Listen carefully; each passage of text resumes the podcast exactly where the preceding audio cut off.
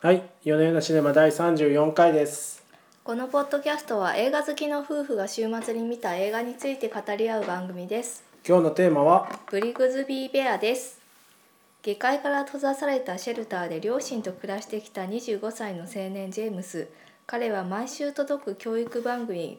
ブリグズビーベアの熱烈なファンでその研究に勤しむ毎日を送っていたところがある日警察が両親を逮捕実は彼らは偽の両親で赤ん坊だったジェームスを誘拐し彼を洗脳するために手作りの教育番組を見せていたのだったかくして外の世界で本当の家族と暮らすことになったジェームスだったが全てが初めての世界に戸惑うばかりやがて彼はブリグズビー・ベアの新作を自ら作ることを決意するというお話ですうん、あれ教育番組なんですね。教育番組と言っていいのか分かりませんなが、んか途中で算数とか数学みたいなのちょろたっと出まてましたかにらね。出てきますねうん、はいいろいろねあのペニスを触るのは1日2回までとかねとかね、なんかこう、はい積極臭いことがちょいちょいはま挟まれてる。まあ、あの親が伝えたいことをですねその番組の中でちょいちょい挟み込んでくるっていううん、、ところもあるんですけれども、えー、と基本的には SF ファンタジーで宇宙の中で まあそう悪者と戦まあうブリグズビー・ベアというヒーローがですねあのいろんな冒険をする物語になっています。絶妙な間抜けなあの熊の造形が最熊高でがすね。ねそう着ぐるみの雲が戦う話なんですけどなんと25巻736話もございますと。よく作りました ね。よく頑張ったよねっていうよく頑張っ感たじですがこの、えーブリグズビー・ウェアをですねこの偽の両親のお父さんの方が、うんえー、と昔おもちゃのデザイナーだった方で、えー自分で自ら手作りをして実はジェームスに届けていたということが明かされていくわけなんですね。はい。はい、そうですね。これ、なんか誘拐されて監禁されて、うん世間を知らずに育ったって人がうんまああー警察に救われてうん現実に戻ってくるみたいな話なんですけども、うんうんなんかその誘拐して監禁した理由がいまいち分かんないまま最後まで進みますよね。そうですね。まあこの辺りは子供が欲しかったってことなんじゃないですかね。 そうなんですか。ねなんかあのお母さんのその偽のお母さんの方がなんうかシティカレッジの教授とかなんですよね元うん元。そうですね。数学の先生なんですよね。謎の数学の問題を解こうという情熱を燃やしていてその数学者にしようとする英才教育をしてんのかなみたいに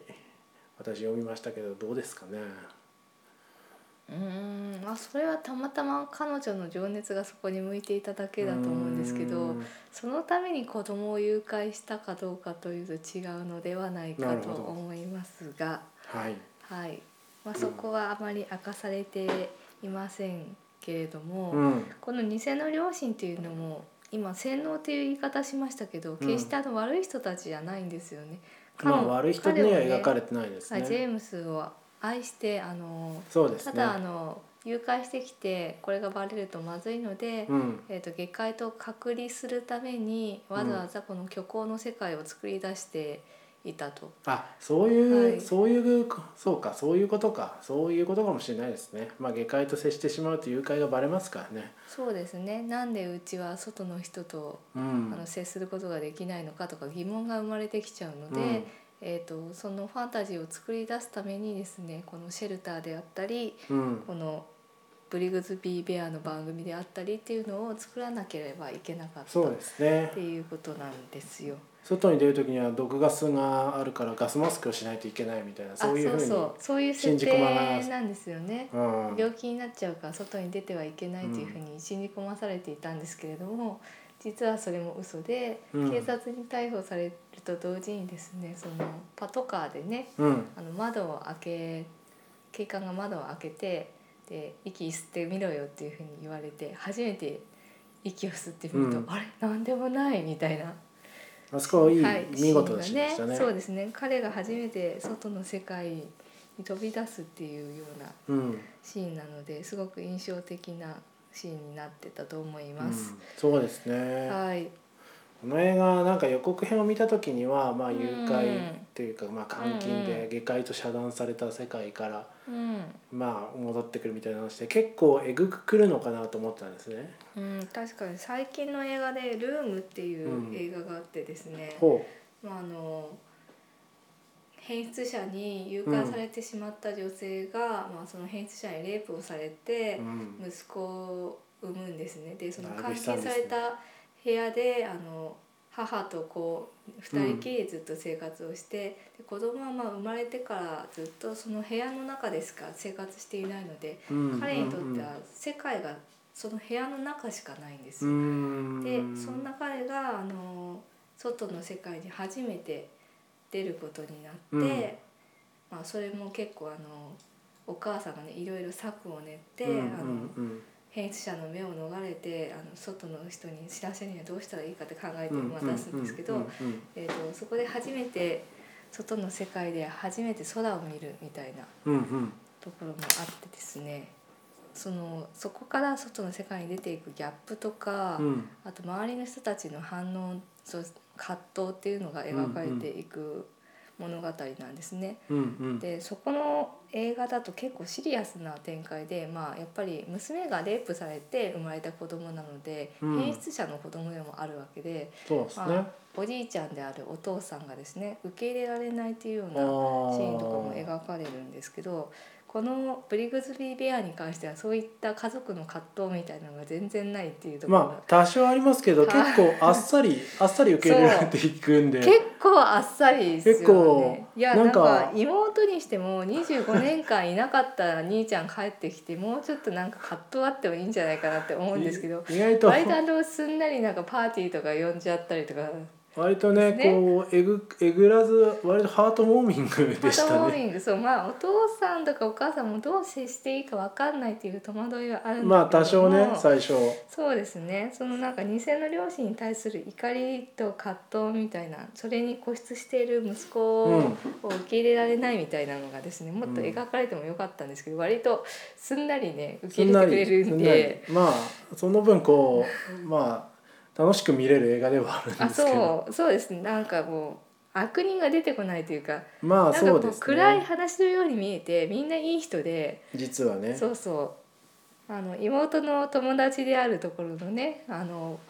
スペンサーですねスペンサー君スペンサかとーか君もってねいう友達が出てきてブリグズビー・ベアってあの大人の我々から見るとあのどうしようもないダサい番組のようにも見えるんですけれども、これすっごいイケてるじゃんみたいな感じですんなり受け入れてくれたりとかしてですね、まあなんかサブカルはみんな友達です ね。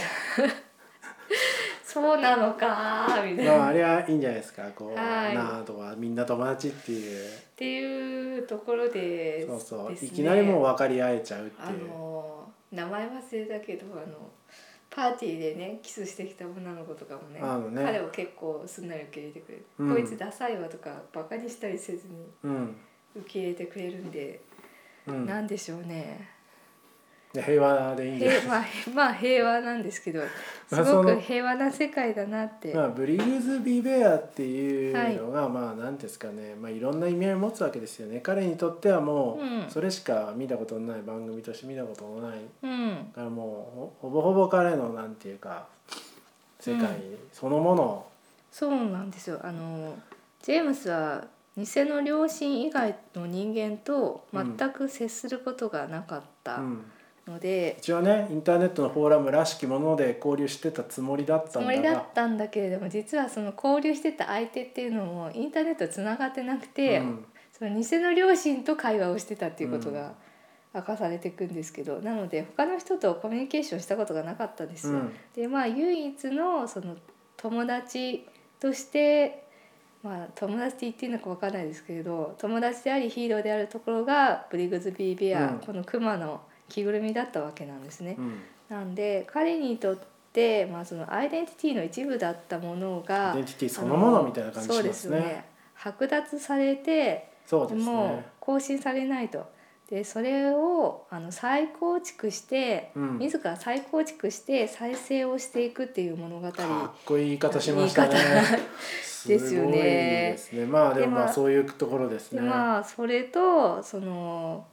なんかこう大きな喪失感を埋めるための箱庭療法的に映画を作りあらでなおかつそのイマジナリーフレンドでもあったそうグでリすねグズビー・ベアと別れるっていう大人になっていくっていう過程うを、んあの描いている映画なんですよまあね。そうですねすごいですねかっこいいですねかっこいい言い今回の方で言うと、うんそういうことなんですけど、まあでも確かにあのクマがこう彼を育て、はいあのクマがまあ友達との絆を作ってで最後こうね、うんまあ、映画を作った後でまあいいかさあちょっと後半のところはまあちょっと控えておきますけれども、うんうんううんんというお話でしたと。うでこん、の映画結構このあらすじすごく面白いんですけど実はあの監督脚本をやっていスタッるフ陣3の話人いきま組すかねはいがですね「グッドネイバーズ」「グッドネイバー」かなっていうあのコメディグループなんですね。あでそうなんだ三人組がコメディグループなんだ、へで、えーこの人たちがあの「サタデーナイトライブ」とかに出ているえうんアメリカでは人気のコメディグループなんですけどあ、ー、はい、でもともと中学校時代の友達でですねあらまでまあ子供の頃から、えっと、この物語の草案っていうのを温めてきたそうなんですああらね。までまあ満を持して、えっと今回の映画化にこぎつけたあということへでえございます。あ監ー督はデーブ・マッカリー脚本にケビン・コステロでうんうん脚本と主演を務めているのがカイル・ムーニーあそれのさ、そういうことあのですね主役の人も含めてその含めてコそうコメディそのの三人グループなん組だっていうことなんだへだそうですなんで若干25歳という設定にしては年取ってる感はありますけどーまあまあまあまあまあいいんじゃないですか、ねまあなんとかはいそこは理解していただければですごいですね出中演学しからていねる方がですね考えてたと結か、構はうんいなんですがあキャストいきますか、えーとはいその偽のお父さんテッドを演じているのがマーク・ハミルあのマーク・スファミルさんですタね、ー・はい、スター・ウォーズのルーク・スカイウォーカー役でい、やー皆さんご存知マーク・ハミルさんですよく出ましたよねねあのーさっきあの聞いてたのが出演した経緯っていうのがもともとアニメの声優とかもやっていたっていううことん「で、スター・ウォーズ」以後はあんまりそういうねた対策映画とか出ず、うんなんかテレビシリーズとか声優とかをやってたって話を僕は読んだことあったんですけど、バットマンシリーズのジョーカー役とかをアアニメでやってたらしいんですよね。でまあこういうあのブリグズビー・ベアの声とそのブリグズビー・ベアの敵対するね悪役の声っていうのをやっているので、うんまあ、彼のそういったキャラクターを使い分けて演じることができる、でなおかつこのアニメーションっぽいケレミのある声っていうそうのが、ですね、ちょっと間抜けな感じです,、はいね。いいんじゃないかっていうことで配役されたそうです。で、えー、とカウンセラーのエミリー役には、えーホームランドのクレア・デインズ、うーんうんで彼女はですね昔、えーと「ロミオジュリエット」っていう映画でレオナルド・ディカプリオと共演しましてその頃めっちゃ可愛く妖精のように可愛かったんですけど。今だいぶだだいいぶぶお年を召しましたね。あそういう言い方はよくないけどあだーいぶ貫禄もついて貫禄もついた、はいうん、ポリティカリーコレクト難しいです ね。はい。でねはいなかなかこのあもうクレアさんも随分大人になったなっていう感じをがしましたね。 はいで、えーボーゲル刑事っていうですねジェームスに親身になって助けてくれる刑事さん役に、うリん。トル・ミス・サンシャインのお父さんであるグレッグ・キニアさんが配役されております。うーん。なるほどね。うんでうんこの刑事さんもですね昔は演劇をやっていたんだけれどもいつか夢を捨ててしまって刑事になったというう、ん。役の、はそういう役の設定でしたね。はい、設定がありまして、うん。でまあそのジェームスのうんそのイノセントさに触れるうちにですね彼も、えー、と過去の夢であったところの演劇をへの情熱を思い出してでこの「ブリグズビー・ベア」の映画化に協力をしてくれるという設定になってます。みんなコロッと引き込まれるんですよね。そうなんですよ。すごい人間力ですね。彼のそうですね巻き込み力が半端ないですよねすごいですねでもまあたまにこういう人いますよね なんかあまりにもこう素直だからこそあなんかこいつのために何かやってやっかみたいなそうですねいますねうんそのレベルですねほらあの ZOZO タウンの社長とかもそうなんじゃないの今日夫とその話をしてたんですけどそうゾタウンの社長ねすごくねエネルギーにあって素直ですよね人そうですね巻き込み力が高いんじゃないですかねそうかもしれないですね、はいあ人が集まってくるっそうそていう魅力はあるのかもしれないですね、ううんああうんでもまあなんかでもまあそのサブカルチャーとか映画っていう共通項のある人がコロッといくのは分かるんですけれどもその両親が割とねあのなんか葛藤を乗り越えるのは割とあっさりすぎないかなっていうのはちょっと思いましたけどね。思いましたよねそのあたりもうちょっと描かれてもよかったのかも、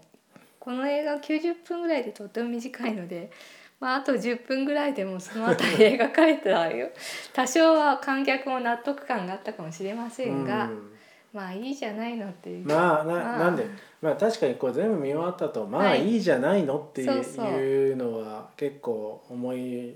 ますね。はい、まあいろいろありますがまあいいじゃないのってうん、楽しいんじゃないのこの映画っていう。そうですね、うん、いいもん見せてもらったよっていうそうですね。うん、T シャツが活かしてますよね。また T シャ ツか出たよ映画の中の T シャツ問いや題今回はあの別にバンド T シャツじゃなくてそのブリグズビー・ベアの「はい It's ブリグズビー」って書いてある T シャツとかあと謎のなんかよくわかんないムーみたいなマーク三角形のあああれの T シャツとかなんか活かしてるなと思いましたね。確かにあの T シャツがグッズ販売されていて売り切れ続出だったらしいです、うーんあれは欲しいです ね。あれはなかなかいいんじゃないですかあ。のグッズいいんじゃないですか、っていうかそのグッズまで作るっていうのがそのねその偽のお父さん豆ですよね。豆ですよねポスターとかも作ってたポスし、ターとかねうん頑張ってました よねが頑張ってますね。が頑張ってると思いますよ非常にうん細部まで細かい。ううんーんあと印象に残ったのが、はいアリエルっていうですねそのブリグズビー・ベアの世界でうんその熊と熊のヒロインみたいな、ねはいはいはい役の女の子がいるんですけど、はい双子のねはい、テレビの中では双子のはずの。彼女を探しに行くんですけど、うんまあなんか田舎のねしょうもないダイナーで働いてて、うんでうん子供のお迎えがあるのっていうなんかちょっと冴えない私生活を感じさせるような女性だったわけですよ。うんうん、そのあたりのねなんか夢と現実の儚さみたいなのがね良かったなって思いましたうーね。ん彼女もね最後出てましたからねそのブリグズビそうそう、うんうんあそこも出るんだって思いましーたけどねねだからもう出てくれたんだってみんな仲間なんですよ。み んわみんな悪い人はいないんですいやでも悪い人はいないんですけどこれ、はい、えですよそんな手も手間をかけてねなんてかこう映画とか作ってたんですけれどもその映画じゃないや手間をかけてこうんその誘拐した子供にうん、自分の思うようなこう教育番組を作るとかってもう究極の毒親ですよ。いかほうほんういか毒ん親問題かいかんですよいかんいかん。あああーそうですねうんそうそうコントロールししすぎですよあれは、うん、まあ、誘拐して監禁しておいてコントロールしすぎだっていう のもそうまずその出発点がおかしいからねおそこかじゃないよねしいですよああ、ねうんそうですねあじゃあ毒親に育てられた方もですね解放物語として見るのがあいいのかだからもしれない毒ですなねんかよよかったのはその毒親を、なんなんとかこう怒りも許しもせずみたいな感じで、うん単にこう声優声だけよろしくみたいな感じでうん最後行くじゃないですか刑務所に捕まってうんるその偽のお父さんのうんのに怒ってもないしなんうんか変に執着もないし、うん割とフラットなんですようね、んそこは結構すごいですよね、ううんん、と思いましてそれでこう声だけ取って帰るっていうのもなんかあんまりドラマチックにせずにしかも割とあの偽のお父さんが楽しそうにうんナレーションョンをしてて、そうなでんすかねみんな仲間だったんだなみたいな感じでそう終わって偽のそのおましたね父さんですらそういう感情の波があるはずなのにそこは出さずに「ブリグズビー・ベア」という虚構の物語の中でつながってるんですそようね。そうそうそうそういう感じあそのホモ・サピエンス全身ホモ・サピエンス全史じゃなくてサピエンス全史ですサピエンス全史かごめん間違えましたサピエンス全史の話サピエンス全史の話をこのここからするんですかはいその物語物語はホモ・サピにとってとても重要なんですよねそう 認知革命ですね物語虚構を作ったことによってあの他のそあのサピエンスネアンデルタール人とかと、ホモ・サピエンスっていうのはあー完全にこうその後の発発展が変わってきましたっていうような話が「サピエンス全史」という本に書いてございまして、うんうまんあこの話もそこに紐づけるのはかなり無理く無理ゲーではありますが。いや物語は重要だよってそいそううう話、物語があってその虚構っていうのを共有することで一種コミュニティが生まれてるという意味ではうん近いんじゃないかってことを近いね言わんとしてたわけですそね。うそうそうそうなんですよ いやこれは大 変だ。いやれそれをね聞いた時になるほどなと思っていや人間はずっとずっとね、まあ、この映画っていうのも、まあ、せいぜい100年とかなんですけどルミエールからはい100年とかですか。なんですけど、まあ、映画よりも前にずっと演劇っていうのはそう何でますねでもやってきたわけでそうですね。まあその前にこうまあ宗教とかそのねあ宗教ってかいうのもはい物語の構図ですよあれは。うーんうんなるほどそうですねっていうふうに物語によってコミュニティを形成してきたうん。生き物なんだな我々はってそうです。だからこそいまだに映画を見てねこんなふうにもにゃもにゃ語ったりとなかるほど。絆を再確認したりとかお互いの考えを共有したりとかして物語を中心なるほにどね。はい我々のこのポッドキャストの意義にまで至るというわけそうなんですよこれはすごいですね。 はい。うんなので、サピエンス全史は皆さんにおすすめの本ですよっていう あんまこりとよですよ ね。あれもうおすすめです。はい面白いですよ。あれはうん、っ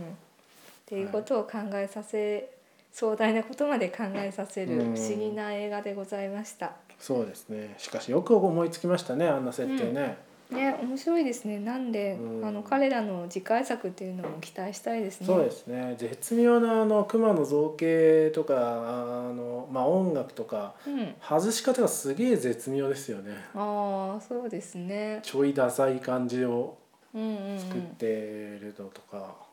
結構細かいとこまでよくやってんなと思いましたねあのビデオだとかね、うん。うああそうね VHS ね。ん、VHS、うんうんうん、まあそういうちょっとこう昔懐かしさみたいなもうの、ん、うんううんうんうんん80ノスタ年ルジ代ックのなそうですね子供時代良き時代みたいなのを思わせるようなところもありましたね。うんそうですねなんか80年代のそのこう日本の教育テレビの番組とかも今見ると若干不気味ですよね。 あ多いハニマルとかおおアニマルも確かに相当不気味だけれども多いハニマル80年代だよね多う分、ーんかなプリンプリン物語とか知ってますあそれわからないまあ、相当不気味なやつがあるんですけど、へまあ、ー YouTube 等ではい見てください。はいはい、そうですねそろそろまとめますかね。うんまあ、そういったノスタルジーも感じさせつつ、えー子供時代から青年が大人になっていくうん、物語を描いた不思議な映画でした。そうですね。なんか設定は奇抜なんですけども、よくよく考えてみると結構スタンダードな展開なのかもしれませんよね。うんうんう、んそうですね。文化の違うところから来て仲間を集めて自分を乗り越えるみたいな。うん、うんうんそうですね。あ、まとめるとその通り。さすが。うん、ということで、まあ楽しく見れる映画なんじゃないかなと思います。はい。 では今週はこの辺でありがとうございました。ありがとうございました。